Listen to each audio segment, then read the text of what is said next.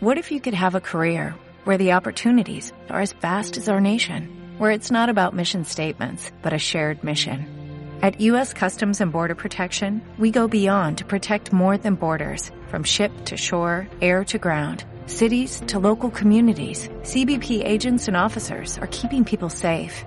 Join U.S. Customs and Border Protection and go beyond for something far greater than yourself. Learn more at cbp.gov/careers. Sin Desmadre Operativo Podcast. Soy Willy Valladares. Durante años luché contra el desmadre operativo en mi empresa, hasta que descubrí una forma definitiva de eliminarlo y por fin liberar el potencial de todo lo que había creado. Con este podcast quiero compartir con dueños de empresa herramientas para eliminar su desmadre operativo, aprovechando todo lo que ya tienen para multiplicar su negocio. Bienvenido. Hola, ¿cómo están? Buenas tardes. Eh, hoy estoy con Circus. Circus, que en realidad es el ingeniero Arturo Soto, que tiene maestría en, tecnologías de información. Además es experto en Scrum y en un chorro de cosas que vamos a platicar. Este, y por eso, pues, ya de una vez te dije Circus, Circus, ¿no? Este, bueno, un, un tema súper importante es que hoy en día mucha gente me pregunta qué es eso de Scrum y qué tiene que ver Scrum con, la, con el tema de, la gestión de proyectos y los riesgos y toda esa serie de cuestiones. Eh, y pues bueno, eh, Arturo es experto en todos esos temas, eh, tiene muchas certificaciones, de hecho se dedica profesionalmente a todo el tema de implementar esas mejores prácticas de administración de proyectos y de Scrum. Y lo invité porque eh, además de que es un gran amigo, y es una, cosa que no te dije, Arturo, que, el otro día me dicen, oye, ¿sabes qué es Scrum? Y pues di mi explicación conceptual. Y me dice, no, pero ¿qué significa Scrum? Y yo, como la sigla, no, no sé si son siglas, si es una palabra, si, si es el apellido del que lo inventó. Entonces, eh, antes de entrar en, en, materia, ¿nos puedes ayudar a aclararnos qué es eso de Scrum que está tan de moda y que, que esas cosas que están tan de moda que nadie mundo sabe, que nadie, nadie sabe qué es, pero todos dicen que quieren ser Scrum. bienvenido, adelante, adelante. gracias, gracias antes que nada por la invitación, Willy. Es un gusto estar aquí contigo. Tú sabes que, que tengo años siendo tu, tu fan y tu follower y pues ya más de 20 años de conocernos. Nada más para aclarar, el apodo de Circus es porque, eh, pues desde que Willy me conoce hace más de 25 años, siempre fui muy inquieto. Incluso participamos en algunas actividades extracurriculares de, este, de difusión cultural, pero eh, esa inquietud que siempre tenía de conocer cosas nuevas me ganó el apodo de Circus. Entonces, por eso el apodo. Oye, qué bueno, porque en realidad nunca te había preguntado. No, igual, y nadie pregunta a veces qué significa Scrum, pero Scrum viene del deporte de rugby. Así como en, en fútbol americano le llaman el, el, scrimmage o el emparellado cuando están los equipos de un lado y del otro eh, en la línea de golpeo para el balón. Scrum en rugby es cuando están los dos equipos amontonados viendo quién saca el balón hacia atrás para empezarlo a mover hacia adelante. Y es también por eso que, utilizan la palabra Scrum en esa metodología ágil, porque el balón siempre tiene que ir, irse moviendo hacia adelante. Igual en, el, en un equipo Scrum, el trabajo siempre tiene que irse moviendo hacia adelante. Y de ahí la ah. palabra. Bueno, me quedo con la tranquilidad de que las veces que me han preguntado he, aceptado que no sé. es bueno saber, es bueno, es bueno saber que uno no sabe. Sí, y bueno, y ahora gracias a ti, ahora ya, ahora ya lo sabemos. Ahora, fíjate que este, otra preocupación que existe es, tú sabes que el día de hoy hay dos tipos de proyectos, ¿no? Bueno, más bien, me, me, me remonto un poco tradicionalmente la gestión de un proyecto grande como los que tú manejas, que son así de países y, gente en todos lados y todo ese rollo, este, tiene, digamos, un tema de, tiene unos riesgos implícitos propios de, de cualquier proyecto. Y luego, ahora con la situación de pandemia, pues es como el doble de riesgos, ¿no? Los riesgos implícitos de los proyectos, los riesgos por el cambio de la dinámica y yo creo que uno tercero sería el riesgo porque pues hay gente que está en proyectos y que, y pues también tiene ahí un poco el temor que dice, oye, le seguimos, no le seguimos, nos paramos, no nos paramos. Y creo que muchas veces esa decisión no la pueden tomar conscientemente porque no tiene una buena administración de proyectos. Eh, y, realmente... Pues, ciertamente, diste en el clavo, diste totalmente en el clavo. Entonces, pues, me, gustaría que nos ayudaras a explicar más eso, porque a mí siempre me, ha llamado mucho la atención cómo es que con, con, con, lo que tú manejas de administración de proyectos, llegas a un proyecto de esos así gigantescos y, en dos patadas ves cómo va, ¿no? Entonces me gustaría que, también que compartieras eso porque, porque luego hay otras empresas que tienen otros proyectos igual no tan grandes y como que ya no saben dónde están parados, ¿no? Sí, bueno, si quieres, vamos, es una, una pregunta amplia con una respuesta algo larga, entonces vamos platicándola.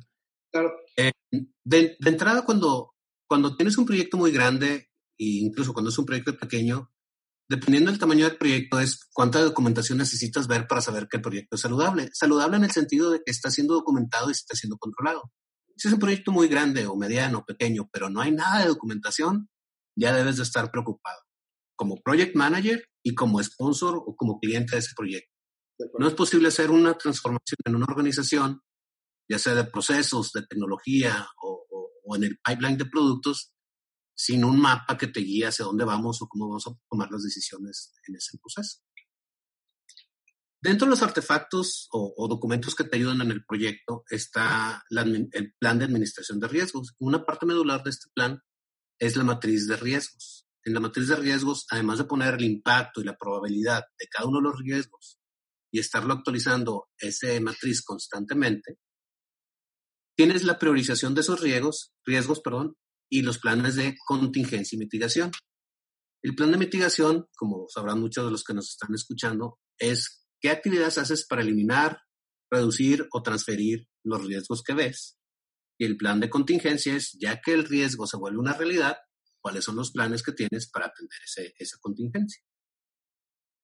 en muchas organizaciones, em, no sé, de 10 organizaciones, Ocho hacen su plan, su análisis, su matriz, y las otras dos no hacen nada. De esas ocho, ya que tienen la matriz, solamente unas seis hacen los planes de mitigación. Las otras dos no hacen nada. De esas seis, ya que hacen sus planes de mitigación, solamente cuatro hacen los planes de contingencia. Las otras dos no hacen nada. Y todas esas cuatro, desde que tienen los planes de mitigación y contingencia, ya no vuelven a revisar su matriz Solamente de esas cuatro todos lo vuelven a hacer y administran el riesgo residual. Y todavía de esas dos que administran el riesgo residual, solamente una está revisando periódicamente su matriz. Entonces, como puedes ver, hay un área de oportunidad grandísima en, la administración de riesgos dentro de los proyectos. O sea que dicho de otra forma, la, la, estadística que nos acabas de dar, de 10 proyectos, solo uno tiene el tema de, de, riesgos. O sea, nueve. Todo el mundo lo tiene completo. Completo, perdón y los otros nueve, pues va a pasar algo y se van a ir chuecos, ¿no? Exacto. Están, están en riesgo de que pase una o varias cosas, pequeñas o grandes, con mucho o poco impacto, y ya con eso abriste un, un abanico de posibilidades malas, donde estás exponiéndote tú hacia la buena de Dios a ver qué pasa. O usas el mantra del mexicano, no pasa nada. Este, si te fijas, este, todavía, ahorita ya no lo he visto, pero recuerdo que todavía hace 10 años veías a muchos papás con su niño aquí sentado en el carro y dejándote al niño. No pasa nada. No pasa nada, claro. Ponte el cinturón y no pasa nada. Oye, no manejes y tomes. No, hombre, ya voy a mi casa, no pasa nada. El no pasa nada, peligrosísimo. Con eso los mexicanos, bolas. Siempre tenemos que, ah, pasó. Y fíjate no, cómo, no pasa nada. el mantra del mexicano y cómo está ligado también lo pasamos directamente a la chamba, ¿no? O sea, directamente en el trabajo, eso es lo que pasa con los proyectos. Exactamente, ese chip cultural lo vas transportando a cada una de las actividades humanas que tienes, incluyendo tu actividad laboral. Ya sea que seas un empleado abajo en el escalafón, el escalafón o un director que dices, no, no, no, no, no, ¿para qué pierdes tiempo en eso? No pasa nada, no hagas la administración riesgos. En lugar de verlo como una, una oportunidad y una ayuda, lo ven como burocracia, y sin embargo, esa administración de riesgos te permite administrar el apetito de riesgo del, de la organización y utilizar mejor tus recursos, porque sabes que ahorita pides, no sé, 10 millones de pesos para administrar un plan de contingencia y resulta que el riesgo ya pasó y nunca lo vamos a tener porque ya, ya ese riesgo ya no existe, ya puedes utilizar esos 10 millones para otra cosa. Y entonces puedes regresarle dinero a la, a la organización. O puedes darle un sentido a la organización de, oye, pues esto es peligroso. Sí, es muy peligroso y nadie quiere entrarle al proyecto. Pero dices, es peligroso si no cumplimos A, B, C y D, pero si cumplimos E, F y G, pues es menos peligroso. Vamos a entrarle al proyecto. Y dices, ah, bueno, entonces sí. Así puedes administrar mejor el apetito a riesgo de la organización y permitirle hacer más proyectos, desarrollar nuevos negocios e incluso fomentar la innovación dentro de la organización. ¿Cuántas veces ha pasado que alguien este, tiene una gran idea de cómo mejorar un proceso interno y no se atreve a hacerlo? Fíjate que aquí me, acabo de quedar en cuenta también de un tema bien importante, ¿no? O sea, normalmente, y, y más también cuando lo estoy pensando con, con cachucha emprendedora, o sea, pues te vas sobre, lo, sobre el objetivo, ¿no? Y los riesgos luego los vas resolviendo sobre la marcha pero llega un punto donde no puedes seguir jugándola así, ¿no? por ejemplo, hoy pues no lo puedes jugar así, definitivo, ¿no? Entonces creo que también el tema de el tema de que no sabemos cómo mapear esos riesgos mm, eh, a muchas a muchas personas les está dando parálisis, ¿no? Porque igual totalmente, total, les, da frío, les da frío bien gacho. Por ejemplo, Willy, tú que tú que trabajas mucho con startups, te das cuenta de que cuando está el, el, empresario, el, emprendedor solo, pues se arriesga y se avienta, pero a medida que va creciendo la empresa, llega un, un punto en el donde ya no se quiere arriesgar porque ya es mucho lo que va a perder. Entonces, a través de la administración de riesgos, podemos ayudarle a saber que ese riesgo que toma no está arriesgando toda su organización, sino solamente una parte moderada que puede administrar. Y eso le permite seguir creciendo a un ritmo saludable a su organización.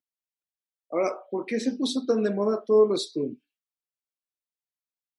¿La parte de riesgos o la parte de Scrum? Es que, es que ahí es donde, donde creo que muchos tenemos la confusión. O sea, porque Scrum es para administrar proyectos y con eso mitiga riesgos o estoy diciendo una cosa que no es? No, en, en, ambos casos debes de administrar los riesgos constantemente. Eh, la administración de riesgos no son, y, y, la metodología Scrum no son mutuamente excluyentes. De hecho, Scrum es solamente una de múltiples metodologías ágiles. Hay dos sabores de Project Management, Waterfall, que es todo secuencial, y Scrum, que son iteraciones. En cualquiera de los dos, tienes que hacer tu administración de riesgos. Y en, las dos vemos que pasa de 8, de 10, 8, 6, 4, 2, 1. Ya, ya te entendí. Entonces son, el, ¿cómo es el Waterfall y el Scrum? El Waterfall y Ágil. Scrum es uno de los ágiles. Ah, y Ágil. Waterfall y Ágil. Para los dos tienes que, hacer todo el tema del mapa de riesgos y los planes que nos comentas, ¿no? Exactamente. Dentro del Waterfall, pues es el, es el clasicazo, ¿no? Que, que antes hacíamos en Project y las dependencias y que y y todo eso. ¿Por qué lo ágil se puso tan de moda? Ágil se pone de moda porque muchas veces los proyectos en Waterfall se ven como que se tarda mucho en retornar el, el, el en, en, poder entregar un producto viable con valor. El ejemplo clásico es una casa. Hasta que no terminas toda la casa, no ves ningún valor. Okay. Es que tener las, ah, los cimientos, la obra negra, la obra gris, la tubería, los acabados, las ventanas, las puertas, los sanitarios, ahí ya ves la casa. En cambio, en Scrum en una metodología ágil, este, empiezas con una casa chiquita, con una casa que tiene dos cuartos, con una casa que tiene tres cuartos, con una casa que tiene patio. Las entregas son diferentes, vas entregando pequeñas cosas de valor. Y aunque, aunque Scrum originalmente se desarrolló, eh, bueno, las metodologías ágiles tuvieron, aunque no lo creas el inicio, en manufactura, tienen ah. más en software, porque en software te permite desmembrar las funcionalidades de un producto de manera más, más rápida y más ordenada, que también tiene sus bemoles, porque después muchas eh, organizaciones se escudan en el manifiesto de, de, Ágil diciendo, no, primero que funcione el software, luego veo la documentación, nunca hay documentación. Entonces, antes decían, no, es que hay mucha documentación en, en, en Waterfall y de nada sirve. Pues sí, pero ahora estamos en el otro extremo donde... Donde no hay nada. Nadie sabe nada de su grupo. Y como dice el chiste ingenieril, este, más vale un mal comentario que nada, ¿no? O sea, una mala documentación que nada. Una rayita que diga... Vale más, oh, ¿sí? Aunque sean así tachoneado el manual, pero hay algo y, y a veces no hay nada. Wow. Se pone de moda las metodologías ágiles porque en teoría te permiten hacer entregas de valor. Por ejemplo, quieres hacer tú una aplicación Uber. No existe Uber, pero tú se, te, se te ocurre y la empiezas a desarrollar. Pues primero haces una aplicación chiquita que, oye, sé dónde está mi celular, sé dónde está el, el, el vehículo que viene, luego ya le puedo cobrar, luego ya le puedo poner otros features y vas agregando features sobre un producto chiquito. Entonces, cada nuevo release que tienes al final de un sprint, vas agregando funcionalidades y ves rápidamente cuál es el valor. Entonces, también te permite decir, bueno, tenía cinco funcionalidades, ahora quiero que hagan las cinco, bueno, ahora la cuatro, ahora la uno, ah, ya tengo otras cinco, las tres que quedan pendientes, quítalas, pones mero arriba estas. Te da también una agilidad como product manager de ir moviendo tus prioridades en las funcionalidades, de funcionalidades según cómo se va moviendo el mercado. Versus el ejemplo waterfall de construir una casa, pues ya pusiste los cimientos, ya no hay mucho que cambiarle, va a tener tal dimensión, a lo mejor podemos cambiar los cuartos adentro, pero la dimensión de la casa y el número de pisos ya está fijo.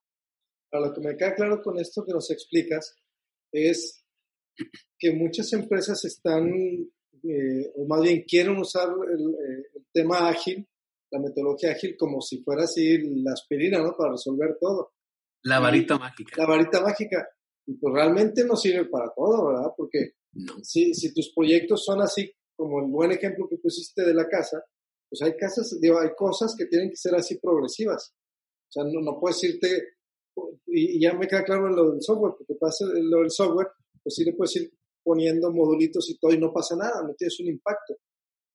Pero, pero es que me, me acordé también, estaba un día en una conferencia y estaban recomendando, dicen, no, es que todos tus proyectos pasan a metodología ágil. Pues no creo que jale para todo, ¿no? Hicieran proyectos de construcción, ¿cómo le vamos a hacer? No me gustó la escalera ahí, ponla del otro lado. Bueno, se puede. Oh, los, proyectos se pueden en, en, ágil. Igual, no todos se pueden en waterfall. El negocio te va a ir dictando cómo lo vas a hacer. El negocio y el mercado. Y, y nunca es, yo nunca he visto una metodología, ni en waterfall ni en ágil, sobre todo en Waterfall, que esté 100% alineada al, al, framework publicado. Siempre cada organización va tropicalizando y dándole el sabor de ellos propios, de su organización. Porque antes de la metodología están las políticas, procesos y valores de cada organización.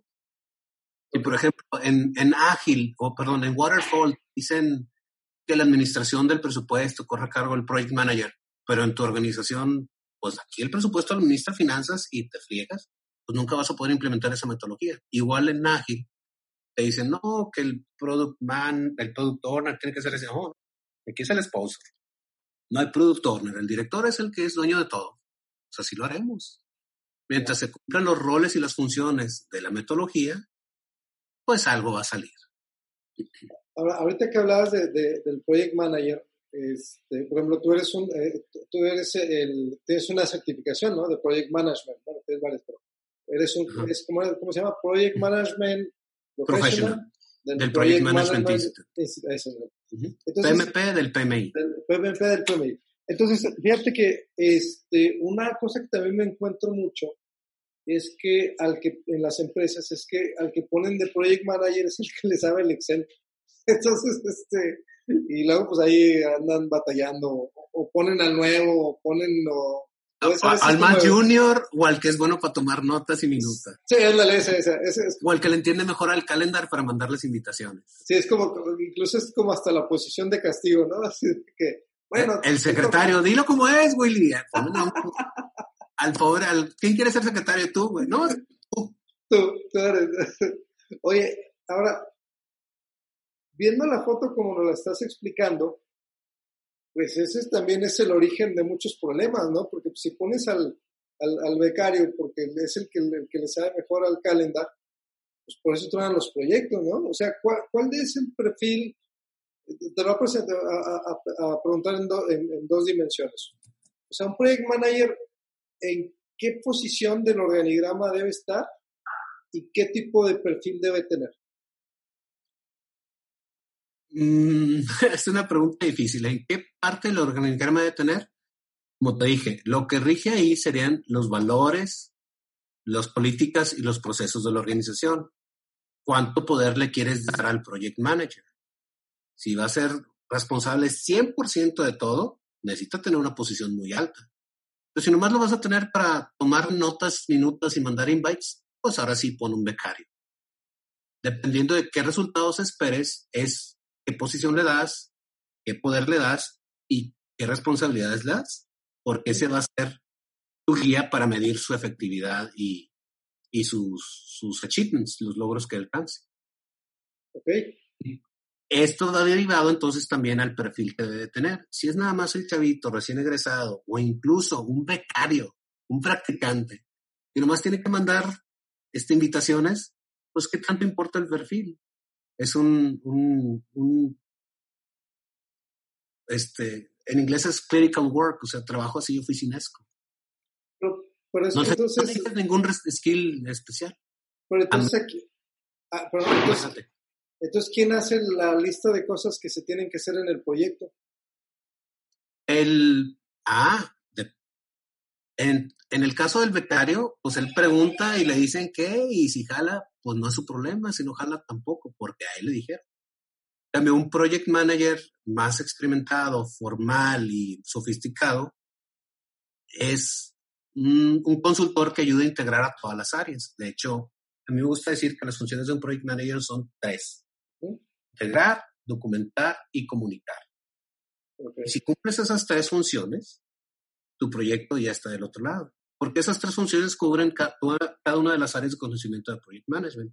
Incluye eh, la parte de procurement, la parte legal, la parte de stakeholders, la parte de, de tiempos, la parte de alcance, incluye todo, porque constantemente es una comunicación viva que estás integrando entre todos los participantes y estás comunicando de manera adecuada a cada uno de ellos que necesitan estar enterados para tomar decisiones y seguir avanzando en el proyecto. Entonces sí hay un perfil porque necesitas, este, o sea, porque para integrar necesitas una persona incluso con habilidades de, de relaciones humanas y está medio político, ¿no? Como para ir ahí. ¿no? Totalmente, exactamente, Willy. Cuando tienes, cuando esperas mucho de tu project manager y le das una posición alta porque va a tener grandes responsabilidades, la parte técnica, es decir, hacer un formato de WS o sacar un, un Gantt o crear una matriz de riesgos, todo eso es técnico. Si sabes usar Office, podrías saber hacer eso con algo de práctica. Pero la parte difícil es todos los soft skills, la persuasión, la negociación, la- el lado político, el lado de liderazgo, poder... eh, En teoría, el project manager no tiene a nadie a su cargo y es responsable de todo. ¿Cómo puede una persona hacer eso? Hay quienes oyen esa definición y les da miedo. Oye, ¿cómo voy a lograr este proyecto de tantos millones con tantas personas si nadie me reporta a mí? Para eso necesitas los soft skills. Persuadir, negociar, convencer, apapachar, este, a ver, ¿qué te pasa? Llora. A veces eres psicólogo, porque una misma persona cada día de la semana puede ser un perfil diferente y eso lo debe poder administrar el manager. ¿Qué te motiva? ¿Qué te asusta? ¿Qué es lo que deseas? ¿A dónde quieres ir? ¿Qué te falta? ¿Qué skills no tienes? ¿Te alcanzo a desarrollar en este proyecto o te cambio de una vez por otro recurso? ¿Qué te puedo ofrecer yo para que crezcas? ¿Vamos a transformarnos todos o por lo menos una parte del equipo va a transformarse al final del proyecto? Todo eso lo tiene que ver el project manager. Entonces esa es la parte, de la, la primera, ¿no? La de integrar. Mm, la parte de integrar es más bien tomar todas las necesidades de técnicas y de comunicación de todos los ah, participantes del proyecto, desde los que hacen la chamba hasta el que está pagando el proyecto, y hacer que todos hagan match. Eso es integrar. Va a haber necesidades de negocio, necesidades humanas, necesidades tecnológicas. Todo tiene que ser match para tener una visión común y un objetivo común. Si no, no vas a lograr tener un equipo de alto desempeño. Y luego documentar. Documentar es poner todas esas ideas en blanco y negro en documentos de fácil acceso y fácil entendimiento y disponibles para cualquier miembro del equipo en todo momento. Y comunicar es asegurarte que están recibiendo esa información y que todos los cambios que se reciben se están disparando a cada uno de los participantes. Que todos estén siempre en la misma página. Entonces, por ejemplo, en una perspectiva de dueño, en los proyectos yo necesito garantizar que sucedan esas tres cosas. ¿Sí? Y si tienes PM, debes, debes de poderlo lograr. Tú como, desde la perspectiva como dueño, tú no necesitas ir a preguntarle al, al, muchacho pelador de cables si ya peló los 20 metros de cable que debía pelar. Tú, idealmente como dueño, le das un clic y te sale el reporte más reciente del proyecto. O verde, o amarillo, o rojo, pero tienes la foto al día. Y si está amarillo, te dice por qué. Si está rojo, te dice por qué. ¿Qué está haciendo el, el equipo del Project Manager para cambiarlo a verde? Y debe ser así un, un one pager de un flachazo. Si el PM es bueno, en una, en una slide te dice todo el estatus del proyecto y qué está haciendo para corregir. E incluso si el PM es muy bueno, antes de que tú le piques, ya te está tocando la puerta diciéndote, tenemos este problema, voy a hacer esto para solucionarlo, necesito de ti esto. Okay. Eso es importante la, la tercera patita del banco, comunicar. ¿no? comunicar. Pero a, a, al siguiente reunión mensual para decir, vamos atrasados. ¿Sabes cómo se atrasa un proyecto, Willy? ¿No? Un día a la vez. Ah, bueno eso. un día a la vez. Entonces, el PM que es bueno, primer día que te retrasas, ya estás disparando acción. Disparando. No es como que a ver si se reponen esta semana. No, no, no, no, no. Los proyectos se retrasan un día a la vez. Está buenísimo. Porque fíjate que también este, a veces pasa que que traemos mucho la cultura, pues ponle así ya muy seguido de las juntas semanales, ¿no? Pero con esta perspectiva que nos das, pues una semana ya es demasiado tarde. O sea, porque además es como, como un día estaba viendo un video de cómo construyeron una, no creo que era una antena en Japón de chorro mil metros. Y este, y lo que decía, y ahorita me acuerdo con el comentario, lo que decía uno de los ingenieros japoneses, dice, Dice, es que antes de que lo armen yo, yo tenía que medir todo. Dice, ¿y, y, cuál era el rango de error? Dice, no, no nos podíamos equivocar ni un milímetro. Y le dice el, de la, el, que está haciendo el reportaje, oye, por un milímetro no es nada. Dice, no es nada en un milímetro. Pero si lo proyectas a 100 metros de altura, es una decisión así. Impresionante. Y, y tienes razón. Entonces, este, entonces aquí lo Exactamente. Que eso, ¿no? Ahora, sí, entonces, duraba este, tres años, dices, no, pues no pasa nada. Sí, multiplica ese día por tres años y te va a durar cuatro años el proyecto, chavo, por lo menos. Entonces, así nuestra bonita cultura mexicana en el tema de proyectos, ¿dónde ves que nos atoramos más? En México he visto de todo, he visto pymes que son muy maduras en su administración y pymes que no lo son. He visto grandes corporativos con presencia mundial, aquí de Monterrey, nacidos en Monterrey, que contratan pymes con mínimo tantos años de experiencia y certificación y la cultura no los deja usar todo lo que traen en la mochila. Es, no, no, tú, tú nomás mandas las juntas y saca saca minutos. Y es la presentación de la Junta cada semana. Pero realmente no están subutilizando a esos recursos porque pues los quieren nomás porque tienen el, el certificado o el título, no porque estén aprovechándolos al 100%. Y te digo, organizaciones con presencia mundial. En, en Monterrey, tienen operaciones en Estados Unidos, en Latinoamérica, en Asia, en Europa, y aún así la cultura de la organización pues no les permite no les permite aprovechar bien esos recursos. Y, y, y ahondando un poco más en este punto, creo que se da más eh, esa subutilización de los recursos del, del Project Manager como un recurso estratégico en las empresas muy grandes, muy viejas, como esta que te platico. Porque la cultura ya está bien atrincherada, ya los patrones neuronales entre las sinapsis ya no los vas a poder cambiar. El otro es en las pymes que son familiares. Okay. Yo soy el dueño, yo sé cómo se hace, a mí no me va a salir a enseñar. Pues hasta que usted no cambie el chip, pues yo no quiero trabajar aquí, porque no le voy a poder enseñar nada, porque no hay esa disponibilidad. Cuando son unas empresas jóvenes, ya sea por la empresa o por liderazgo, o que tienen una mentalidad abierta, ya sea por la empresa o el liderazgo, es más fácil ayudarlos a, a cambiar el chip y ir, ir mejorando porque incluso en, en empresas a nivel nacional, donde los que han ido creciendo, subiendo puestos con la, que han ido creciendo con la empresa, es porque empezaron abajo y pues lo hicimos así, pegó y pegó y pegó, y se le dan como premios las promociones porque lograron sacar un proyecto, tu proyecto, aunque fuera de manera lírica y aunque fuera gritos y sombrerazos. Llega un momento en que toda tu, tu C-level, todos los directores, son gente que, que subió a, a, punta de golpes y sacando la chamba como fuera. Pero no hay metodología. El día que esa organización quiere decir, oye, tengo que cambiar metodología, ellos dicen, no, ¿para qué voy a cambiar? Si siempre lo he hecho así, siempre ha funcionado. Entonces ahí tienes que entrar un PM con más callo todavía y decirles, yo vengo a documentar tu, tu receta del éxito para que la empresa siga teniendo éxito. ¿Cómo hiciste esos proyectos? Y ya empiezas a percolar como en una olla de café cuáles son los ingredientes secretos y las mezclas. Te das cuenta que al ir, hacer, al ir haciéndolos reflexionar, va cayendo todo en las mejores prácticas que tú ya conoces. Pero no es lo mismo que yo como consultor llegue y ponga, trate de imponer las mejores prácticas a que dé la impresión de que ellos mismos están llegando y las están inventando según en su experiencia. De acuerdo. Entonces, fíjate qué curioso porque pues pasa lo mismo que en todos los ámbitos de negocio, ¿no? O sea, a final de cuentas, yo como director no voy a lograr tener un, una buena administración de proyectos si, dos cosas. Una, si yo no me dejo ayudar,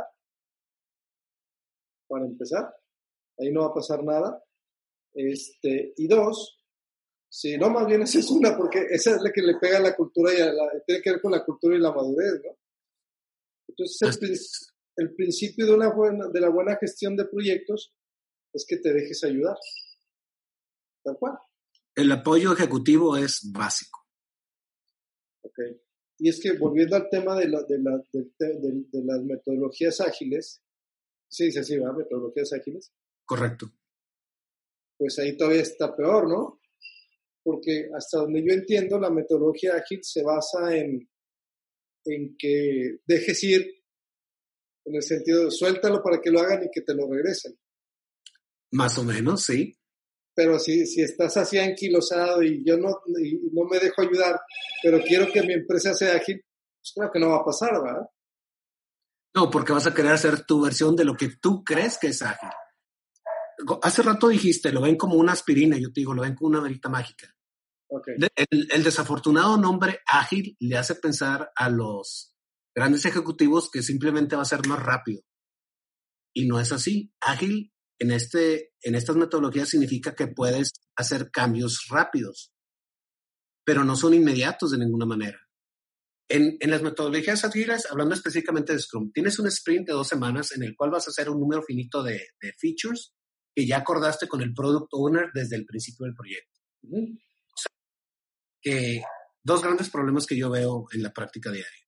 No se vale que a la mitad del sprint llegas y dices, no, ahora quiero este. Espérame, espérame. Eso lo vemos entre cada sprint, no a la mitad del sprint, entre el sprint 1 y el sprint 2 puedes hacer cambios. En realidad, no, no quiero ya hacerlo. Entonces, ni salen los cinco features que ibas a hacer, porque te dejaron a medias y prácticamente anularon el trabajo que llevaba tu equipo, ni sale bien hecho el que te metieron porque nomás te dieron la mitad del tiempo para completarlo. Mal. El otro problema que vemos en el día a día es que al final del sprint, el equipo presenta ese producto listo para, para lanzar al product owner y el product owner ni se aparece. ¿Quién me está probando mi producto? Son buenos para pedir en todo momento, menos a la hora de revisar. Pues no sabemos qué está saliendo. Yo no tengo la seguridad de que el product owner está siendo, están siendo satisfechas sus necesidades porque no se aparece en la reunión. Ah, fíjate entonces ahí como, como bien nos dices, la mala interpretación de la metodología ágil, pues todavía empeora la cosa, ¿no? Porque la, la percepción es, la metodología ágil es que se hace rápido y solo, ¿no? Ándale. es como Thanos, trueno el dedo y ya está listo. ya está. Y no, es, lo encargo. En pequeños incrementos, respeto es el tiempo de cada incremento y lo voy recibiendo. Ya. Pero lo, pero lo voy recibiendo es, lo voy revisando, ¿verdad? Sí, lo reviso, digo, lo recibo, lo reviso y, y, lo libero. Pero yo, si yo no lo reviso, no, lo, no debería de liberarlo y si no lo reviso, ¿quién me asegura que estaba bien? Yo necesito revisarlo y aprobarlo antes de liberarlo. Esas son las dos cosas también. Revisarlo y aprobarlo. Porque si el equipo de Scrum me hizo algo mal y yo nunca lo revisé, pues yo soy responsable de que está saliendo al mercado algo mal hecho. Oye, está lleno de bugs. Ah, ¿saben qué vuelvan a hacer? Pues es que ya lo habíamos hecho. Sí, claro, claro. Lo revisé, entonces hay que volverlo a hacer. Wow. Y qué común es eso, ¿no? En el día a día. Uf. Muy común. Fíjate que este, también estaba pensando en, en, en, una analogía de, digo, de repente es analogías taqueras, ¿no? Pero son las mejores, todo el mundo las entiende. y es que estaba pensando en lo de sprint, ¿no? En lo que decías de, de, cuando te cortan el, te cambian el pedido a la mitad, y es como cuando vas a, cenar, a, a cenar con tus amigos y llegas y, y, vamos a suponer que todos pedimos la, la misma orden de tacos de, de, asada, ¿no? Sí, sí, cinco de asada, todos. Sí, todos cinco de asada, asada, todos. Y luego cuando ya pasaron como 10 minutos, le hablo al mesero y le digo, no, a mí no me traigas de asada, mejor tráeme de lo que tú quieras, de trompo. Y lo que acaba sucediendo es que a todos les traen sus tacos de asada. Fríos. Eh, sí, y yo me tengo que esperar, eh, pasando, ¿no? O a todos nos llegan los tacos al mismo tiempo, fríos, y los míos calientitos, porque son los diferentes, o llegan los tacos de todos, y luego yo me tengo que esperar, y me molesto porque me tengo que esperar, ¿verdad? ¿Por qué se tardan? Ya, pues, cuando yo mismo... Exacto cuando yo mismo estoy provocando que se tarde. Así es, total, totalmente cierto y válido la analogía. Está, está, está bueno el punto, ¿no? Ahora, porque también el tema de la administración de proyectos y los riesgos es, pues si vamos a construir cinco, entrégame cinco, revísame cinco y te apruebo cinco. Así, ¿no? Así es. Eso explica muchas cosas. sí, porque fíjate que... como explicarlo con tacos, ¿eh? Sí, sí, tal cual. Y sí, porque, porque también, digo, eh, muchas veces, eh, de, hecho, hubo un, tiempo muy importante de, de, mi etapa profesional que, que, que yo era, eh, me hablaban para los proyectos quemados. O sea, si ya estaba quemado el proyecto, pues me hablaban para rescatarlo. Y lo que acaba sucediendo es que siempre me encontraba, claro, yo sin la experiencia, no tengo una certificación en Project Management como tal. Sin embargo, lo que, lo que siempre llegaba yo buscando era dónde estaban los problemas de comunicación. Porque al final de cuentas, un proyecto que se te cae no se te cae por el proyecto, se te cae por la gente que está ejecutando el proyecto. O no la está ejecutando porque o no la está ejecutando, exacto, o no está participando, ¿no? Y muchas veces me tocaba regresar con los directores a decirles, ¿sabes qué, director? Es que estas tres cosas tú no diste el visto bueno. Dice, ah, caray, yo lo tenía que dar. Uh. Entonces era un tema de comunicación, porque nadie le había dicho al director y, y, y, y en este tema de que no, me, no pregunto, no digo un aviso, y por eso me hace mucho sentido traer a colación de nuevo los tres puntos que dices. O sea, el uno, ¿cuál es? Integrar. Integrar, documentar, comunicar. Y, comunicar. El primero, integrar, incluye las reglas de negocio que van a regir nuestro proyecto. ¿Cuánto puedo gastar? ¿Cuánto me puedo arriesgar? ¿Qué, ¿Cuánta gente puedo usar? Eh, ¿Y cuánto quiero obtener? En el momento que una de esas cuatro veo que ya no lo voy a cumplir en el proyecto, para en el proyecto, toco base, me deja seguir con este cambio, sí o no, no, pasa, se acabó el proyecto. Fácil, rápido, sin estar pendiente, perdiendo el tiempo de le seguimos, no le seguimos. Ya está la decisión dada porque te dan esas cuatro reglas, las reglas de negocio para regir tu proyecto. Y cuando tienes esas reglas claras, molestas o interrumpes mucho menos a tu sponsor porque ya sabes, con esas cuatro te puedes regir todo el proyecto. Igual, como dices tú, no hay comunicación. Un proyecto que no avanza, no avanza, vas, preguntas, haces tu diagnóstico y resulta, pues es que no sabemos para qué es el proyecto, nunca se involucró, nunca vimos un sponsorship real, pues nadie le pone atención. O como dices tú, pues es que no, no había decisiones, pues ahí lo fuimos dejando y se nos atrasó. O no hay una administración de cambio, nadie nos convence de que nos conviene hacerlo, pues nadie quiere entrar. Y así siempre hay pequeños huecos que puedes atacar para cambiar el proyecto. O, o incluso, hay que decirlo, hay practicantes de la profesión que no tienen todas las herramientas bien desarrolladas y, oye, ¿dónde está el, el scope, ¿no? Pues es un mail que me mandó, y, oye, pero está bien detallado, por lo menos el servicio. No, cuando me dijo, oye, saca un tipo Uber. Un tipo Uber. no, hay, no hay una definición clara, no te dijeron ni para cuándo, ni cuánto, nomás de repente en tres meses, ¿qué onda? ¿Ya está listo? Ay, no, pues no, no, no, no sé, este, eh, ¿qué, ¿qué íbamos a hacer? Y pues ahí llevo algo. Sí, o, o, igual pueden haber hecho un súper esfuerzo, pero con un... No, pero lo hiciste para, te dije un, tipo Uber, me hiciste para taxi, yo lo quería para pizzas. ¿En qué momento dijo que era para pizzas? Entonces fíjate que ahí la, la enseñanza para las direcciones y para los dueños y demás es que seas muy detallado en lo que estás pidiendo, ¿no? ¿Sí? Rigurosamente detallado. Sí, no es que los, los PMs buenos sean cuadrados, es que los PMs muy buenos son muy estructurados. Y se preocupan de tener todos los puntos sobre las CIS, porque al momento de que hay dudas o confusiones, ellos son los, los, los primeros en sacarte de la duda o la confusión, de decirte la línea es por aquí. Y tú cómo sabes, ah, porque aquí en el documento tal dice que cuando lleguemos al punto así, así, así, hay que hacer esto y genera una confianza enorme en el equipo. Al principio siempre encuentras resistencia, pero a medida que vas repitiendo proyectos con los mismos equipos, empieza a generarse una gran confianza porque saben que lo que estoy cooperando, hay a lo mejor un esfuerzo muy grande al inicio del proyecto, pero después todo fluye maravillosamente. Pues es mejor sudar un, un, un litro de sangre al principio, perdón, un litro de sudor al principio del proyecto que un galón de sangre más adelante. Sí, totalmente. Totalmente. Entonces, fíjate cómo aquí, volviendo al tema de la definición y todo esto, o sea, creo que de entrada los proyectos nacen más como ocurrencia que como proyecto, ¿no? Por la misma carrera y por la misma innovación disruptiva y lo que gustes y mandes, ¿no? ¿Qué opinas de eso? A, veces, a veces. Fíjate, eh, uno de, las, de los servicios que yo doy de manera independiente es me invitan a, hacer diagnósticos de, metodologías o de portafolios. En el ejemplo del portafolio, hay 100 proyectos en toda la organización.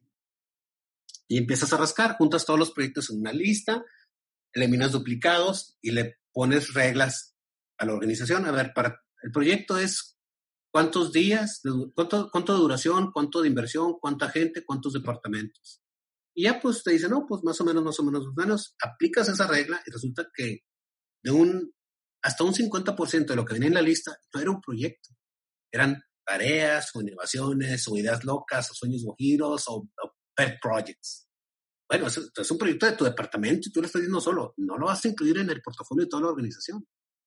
Y al empezar a aplicar esas reglas te das cuenta de cuántas ocurrencias este, de viernes en la tarde están ahí mezclados que no, no aplican. El mayor, el mayor filtro que yo aplico en, en estos diagnósticos que hago es, dame primero los objetivos estratégicos para este ciclo de la organización.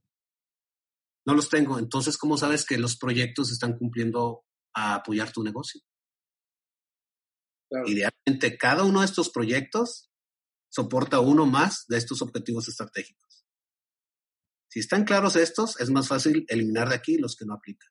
Y nomás quedan dos. Y te das cuenta que los recursos que estabas usando en estos dos proyectos, los puedes estar usando en otra cosa, porque de nada sirve que los estés usando ahí.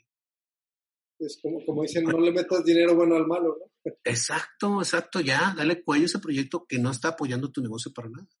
Por ejemplo, es que tenemos una gran idea para hacer este, este equipo de radiocomunicación. Sí, está genial, pero nosotros vendemos cubetas de plástico. ¿Qué nos vamos a meter a hacer un equipo de comunicación? cubetas de plástico. Dime cómo mejoro la inyección de, de, plástico en las cubetas o cómo acelero el proceso de manufactura o administrame mejor a mis proveedores. ¿Para qué estamos haciendo eso? Sí, quizás se vende y todo, pero no es nuestro negocio. De acuerdo. Totalmente de acuerdo. Oye, y entonces, o sea, ¿Por qué estamos tan dados a la proyectitis?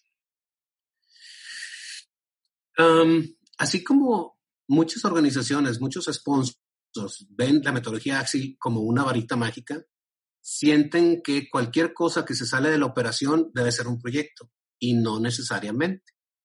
Hay que aplicar a todas esas grandes ideas hay que aplicarles las reglas de negocio para decidir si entras al proyecto, ¿no? Desafortunadamente, gente de mucho colmillo dice, este, por aquí me voy a escabullir, digo que es un proyecto y ya, ya me brinco todas las reglas del negocio, cuando en realidad las reglas del negocio aplican tanto para la operación como para los proyectos. Ya.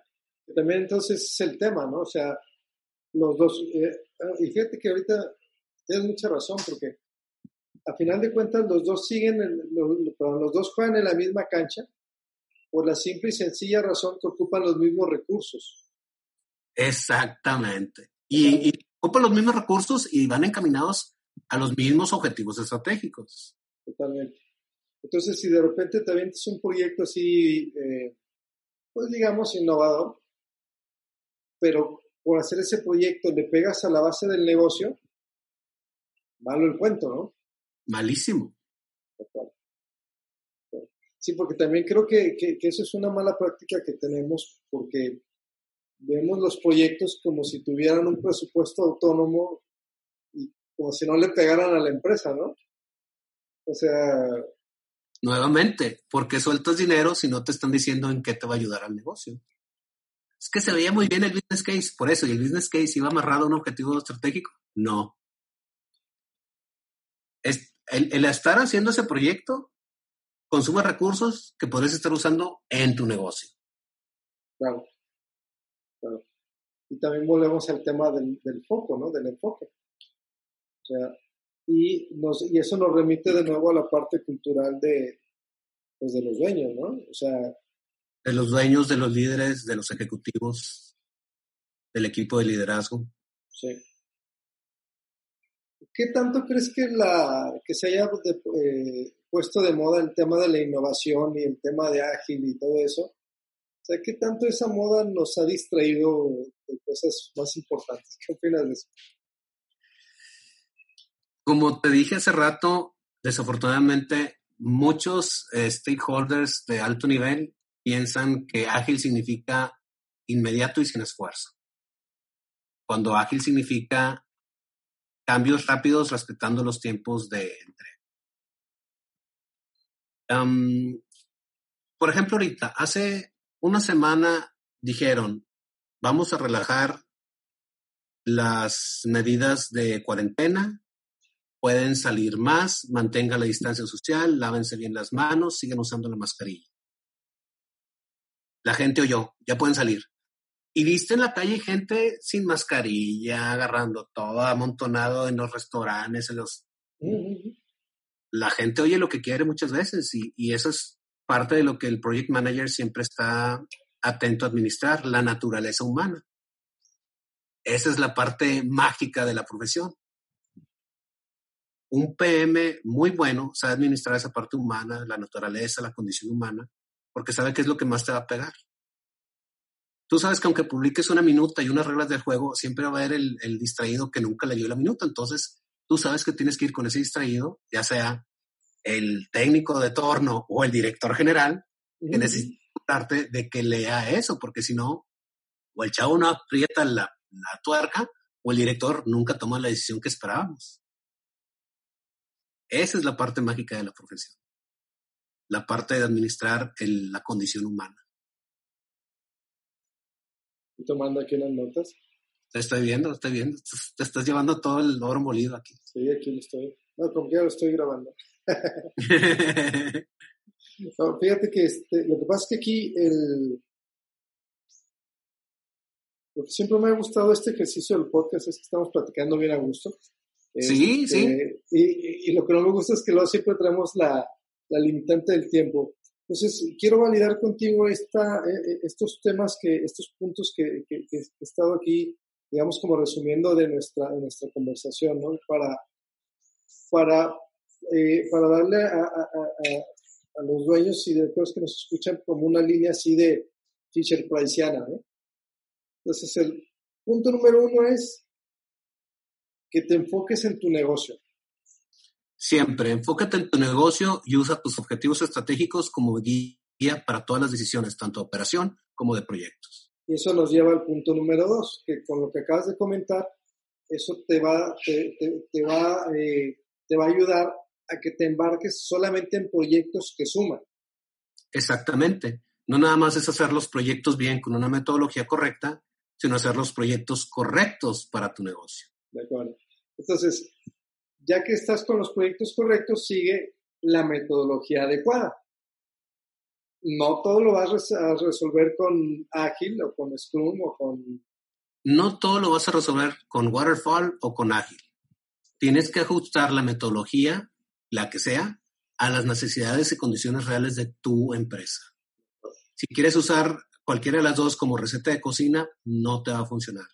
Tienes que respetar los conceptos, las, eh, los ideales de cada una de las metodologías y sobre eso hacer tu, tu, desarrollar tu metodología tan estricto como se pueda. Pero tampoco en una empresa pyme vas a tener 16 diferentes artefactos de documentación cuando tus proyectos no lo requieren y no le agrega valor. Tienes que ajustarlo a tu negocio.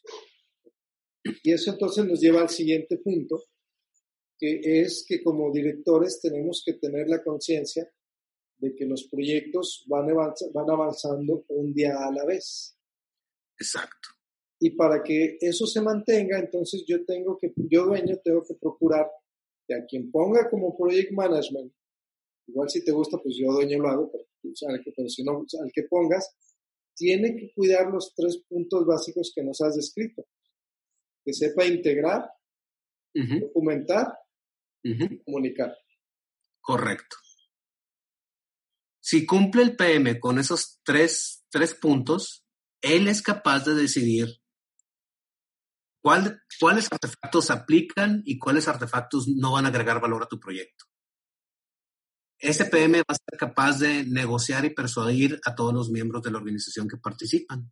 Y ese PM va a ser capaz de mantenerte enterado en el momento en que lo necesites.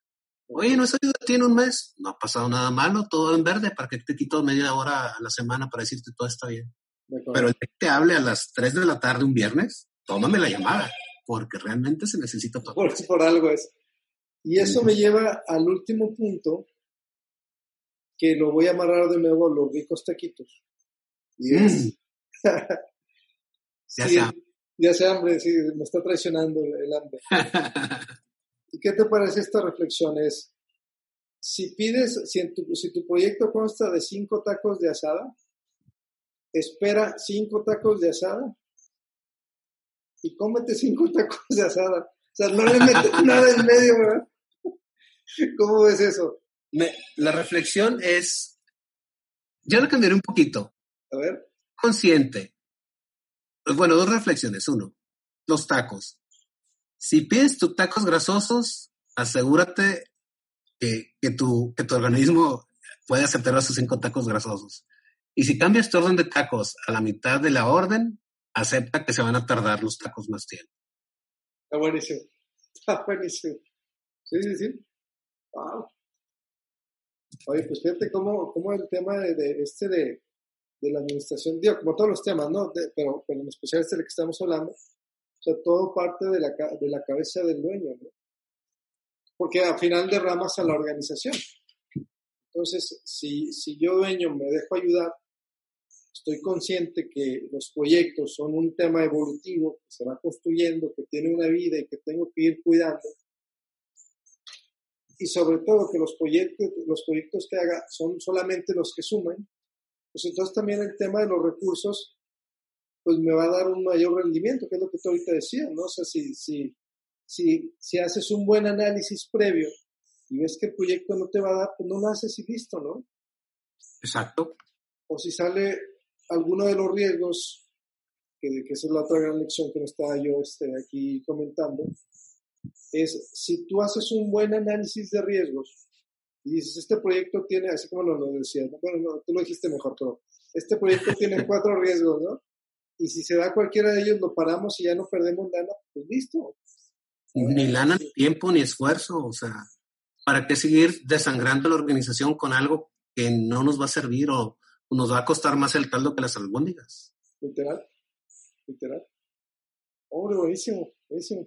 Oye, pues muchas gracias por, por, esto que nos has compartido. Eh, en estos tiempos también, como, como te comentaba al principio, eh, todos estamos muy preocupados por los proyectos que debemos continuar o no.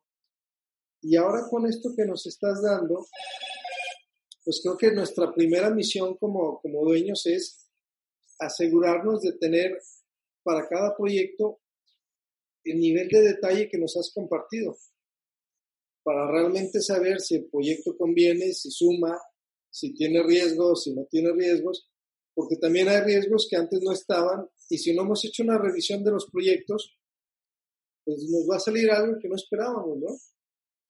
Totalmente de acuerdo. Ahora con la pandemia, muchas organizaciones piensan que ah, los riesgos desaparecieron y otras ahora son otros riesgos. No, algunos riesgos se incrementaron, algunos riesgos se redujeron y aparte, la mayoría se han transformado. Antes podías tener impactos financieros por gastos no esperados. Ahora tus impactos financieros van a ser por gastos asociados a sanitizar el lugar de trabajo, a tener más higiene. Todo ha cambiado, pero no es como que los, los 10 riesgos que tenía antes ya desaparecieron. Son los 10 de antes y otros 10 nuevos. Okay. Entonces, aquí en el tema de, de, manejar los proyectos un día a la vez, pues es también darle su revisadita a los riesgos de pasadita todos los días, ¿no? A lo mejor, a lo mejor no diario, a lo mejor no diario, Willy, pero un buen PM que tiene su matriz de riesgos con sus planes de contingencia y mitigación, también tiene ahí en una de las columnas cuando le toca revisar cada uno de los riesgos. Porque en ese momento es cuando se va a cumplir la condición para disparar o no un plan, o se va a, pues, se va a cumplir la condición para ver cuándo se va a cumplir la condición. Pero siempre está constantemente viendo fechas, fechas, fechas para tomar decisiones a tiempo que ese es también el otro tema, ¿verdad? O sea, todo con respecto al tiempo. Todo es con respecto al tiempo. Todo es con respecto al tiempo, al alcance y al presupuesto. Y por eso las cuatro, las cuatro cosas que te decía al principio. Oye, dime exactamente qué esperas, cuánto podemos invertir, a quiénes podemos usar y en cuánto tiempo. Y en base a esas reglas y otras que me puedes dar al principio del proyecto como sponsor, es lo que a mí me va a guiar para llevar este proyecto al fin.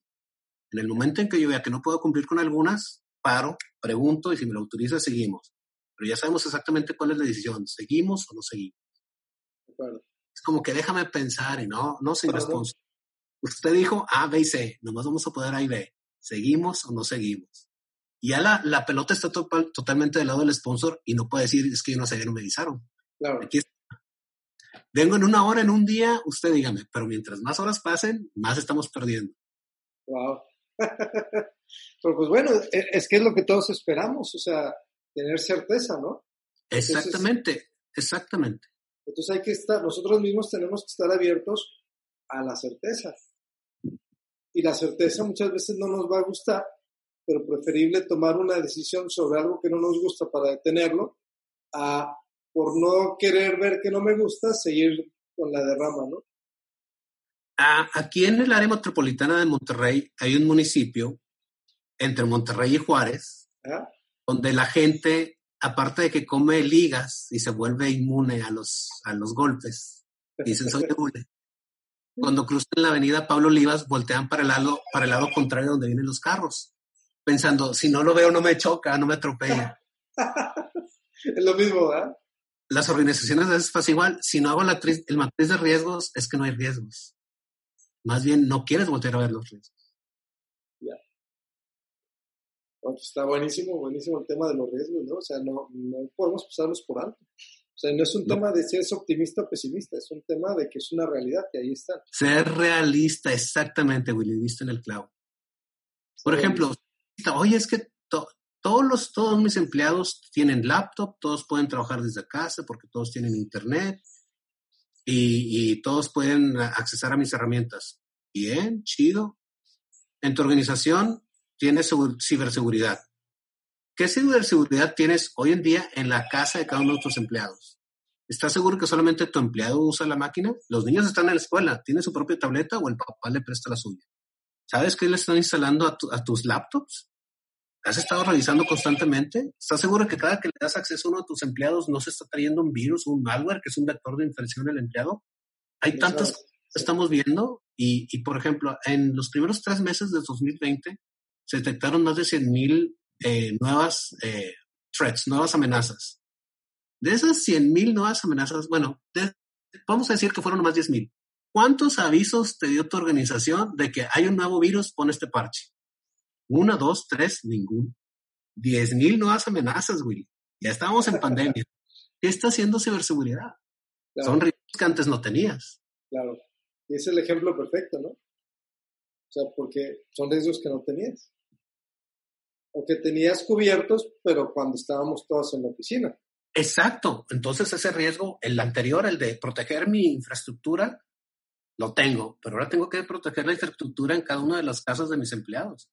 ¿Quién estaba viendo eso? O hasta ahorita, seis meses después en la pandemia, dices, ah, no lo había visto. Me río porque ya me sé la respuesta. sí, es mejor reír que llorar. Ya sé. Oye, pues muchísimas gracias. Este, por aquí abajo vamos a, dejar tus datos de contacto. Este, eh, eh, por aquí abajo.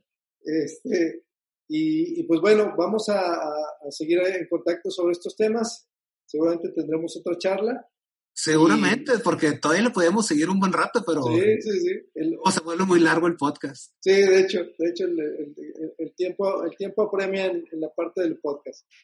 Y pues muchísimas gracias y, como siempre, pues mucho gusto y, y me quedé pensando también el, pues ahora que hablabas de lo de difusión cultural y todo, pues qué padre, ¿no? Y qué padre conocernos desde hace tanto tiempo y, que aquí estemos todavía platicando y a gusto. Sí, sí, sí, sí. Eso un gran regalo.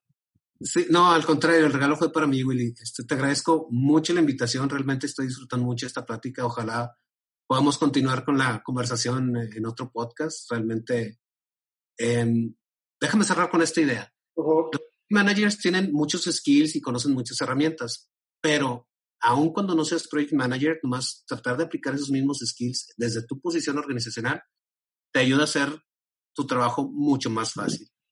Y mi misión como project manager siempre es, salir el viernes temprano sin preocupaciones. Si aplicamos todas estas herramientas, no salimos el viernes, desde lunes a viernes salimos a las 5 mira, ah, relajados. Porque todo está integrado, todo está documentado y todo está comunicado. Todos sabemos qué está pasando. Incluso incluso cuando hay una crisis, dices, dispara el protocolo 5HB y ya, la crisis ya está controlada, porque hiciste tu trabajo anteriormente. Esa es, esa es la idea con la que quisiera cerrar. Es una gran idea y más ahorita que todo lo que queremos es estar tranquilos. Totalmente. Muchas gracias. Que estés muy bien. Gracias, Willy. Hasta luego. Hasta luego. Bye. You've worked hard for what you have your money, your assets, your 401k, and home. Isn't it all worth protecting? Nearly one in four consumers have been a victim of identity theft. Lifelock Ultimate Plus helps protect your finances with up to $3 million in reimbursement. LifeLock alerts you to identity threats you might miss, and if your identity is stolen, your dedicated U.S.-based restoration specialist will work to fix it. Let LifeLock help protect what you've worked so hard for. Save 25% off your first year on LifeLock Ultimate Plus at LifeLock.com slash aware. Terms apply.